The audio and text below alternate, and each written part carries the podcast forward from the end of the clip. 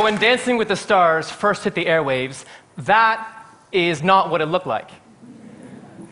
Jeff and I were full time ballroom dance instructors when the big TV ballroom revival hit, and this was incredible. I mean, one day we would say foxtrot, and people were like, foxes trotting. and the next day they were telling us the finer points of a good feather step. And this blew our minds. I mean, all of the ballroom dance geeking out that we had always done on why salsa worked differently than the competitive rumba and why tango traveled unlike the waltz, all of that just hit the public consciousness and it changed everything. But running parallel to this excitement, the excitement that suddenly somehow we were cool, there was also this reservation. Why this and why now? Well, when Trevor and I would get together for training seminars or just for fun, we'd toss each other around, you know, mix it up. Take a break from having to lead all the time.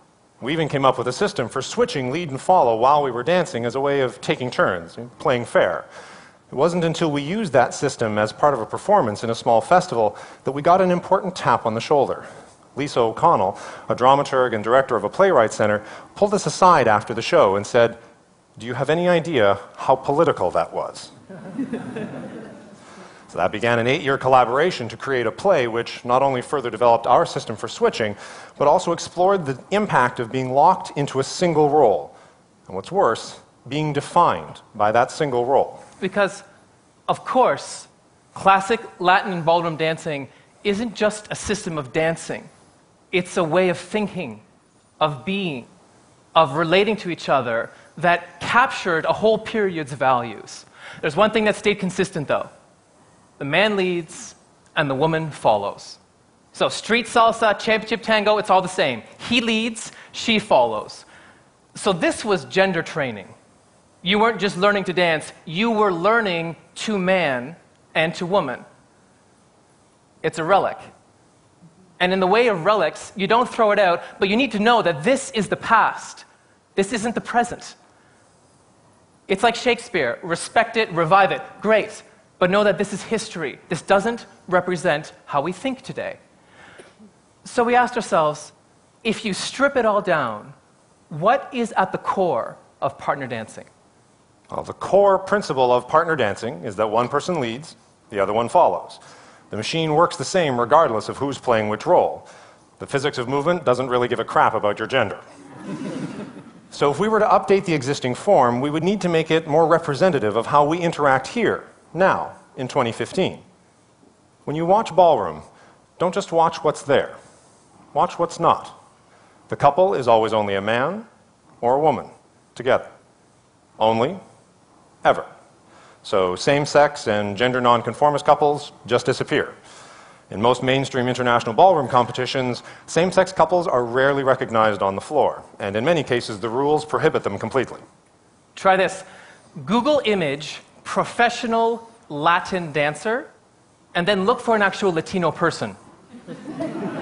You'll be there for days. What you will get is page after page of white, straight Russian couples spray tanned to the point of mahogany. There are no black people, there are no Asians, no mixed race couples. So basically, non white people just disappeared. Even within the white, straight couple only paradigm, she can't be taller, he can't be shorter. She can't be bolder, he can't be gentler.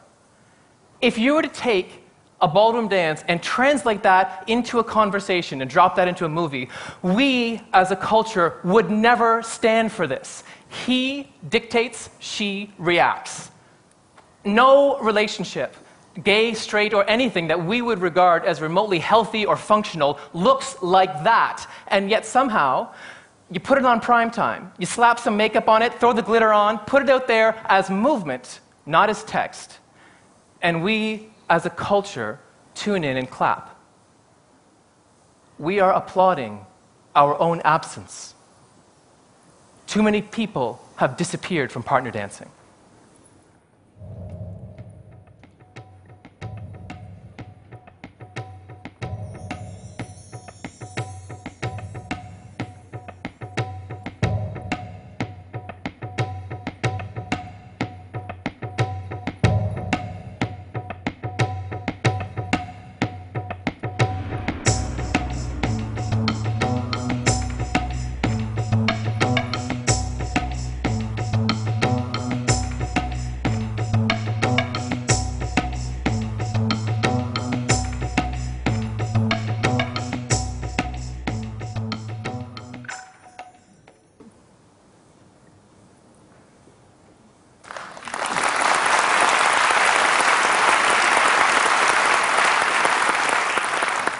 Now, you just saw two men dancing together, and you thought it looked a little strange.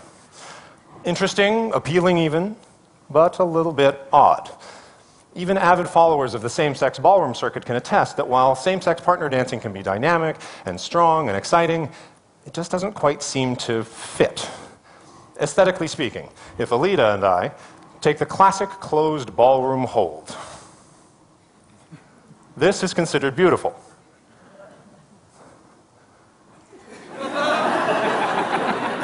but why not this?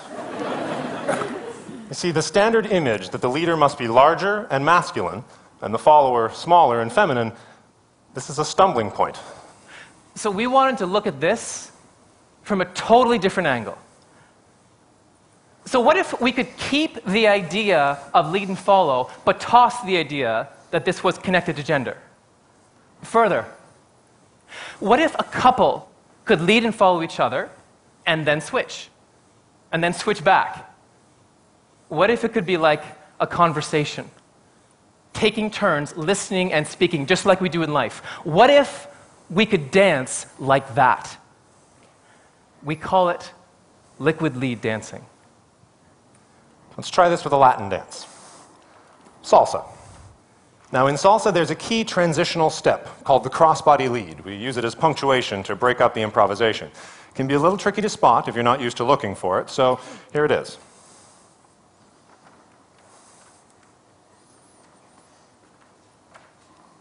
One more time for the cheap seats.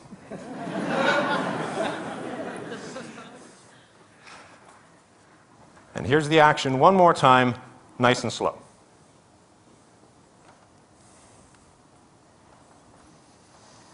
Now, if we apply liquid lead thinking to this transitional step, the crossbody lead becomes a point where the lead and the follow can switch.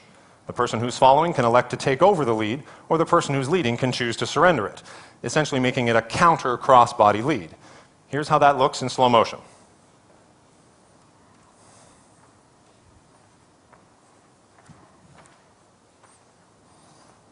And here's how it looked when we danced it in the opening dance.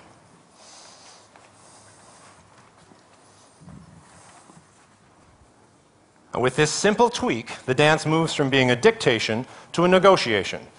Anyone can lead, anyone can follow. And more importantly, you can change your mind. Now, this is only one example of how this applies, but once the blinkers come off, anything can happen. So, let's look at how liquid lead thinking could apply to a classic waltz. Because, of course, it isn't just a system of switching leads, it's a way of thinking that can actually make the dance itself more efficient. So, the waltz. The waltz is a turning dance. This means for the lead that you spend half of the dance traveling backwards, completely blind.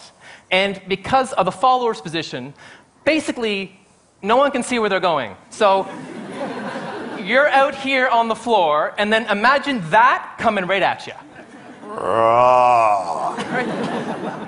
there are actually a lot of accidents out there that happen as a result of this blind spot. But what if the partners were to just allow for a switch of posture for a moment, a lot of accidents could be avoided.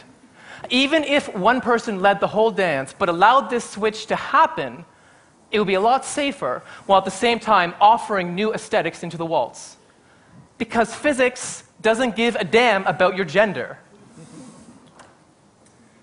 Now, we've danced Liquid Lead in clubs, convention centers, and as part of First Dance, the play we created with Lisa, on stages in North America and in Europe. And it never fails to engage. I mean, beyond the unusual sight of seeing two men dancing together, it always evokes and engages. But why? The secret lies in what made Lisa see our initial demonstration as political. It wasn't just that we were switching lead and follow, it's that we stayed consistent in our presence, our personality, and our power, regardless of which role we were playing. We were still us. And that's where the true freedom lies. Not just the freedom to switch roles, but the freedom from being defined by whichever role you're playing. The freedom to always remain true to yourself. Forget what a lead is supposed to look like, or a follow. Be a masculine follow, or a feminine lead. Just be yourself. Obviously, this applies off the dance floor as well, but on the floor, it gives us the perfect opportunity to update an old paradigm, reinvigorate an old relic, and make it more representative of our era and our current way of being. Jeff and I dance partner dancing all the time with women and men, and we love it. But we dance with a consciousness that this is a historic form that can produce silence and produce invisibility across the spectrum of identity that we enjoy today. We invented liquid lead as a way of stripping out all of the ideas that don't belong to us and taking partner dancing back to what it really always was the fine art of taking care of each other.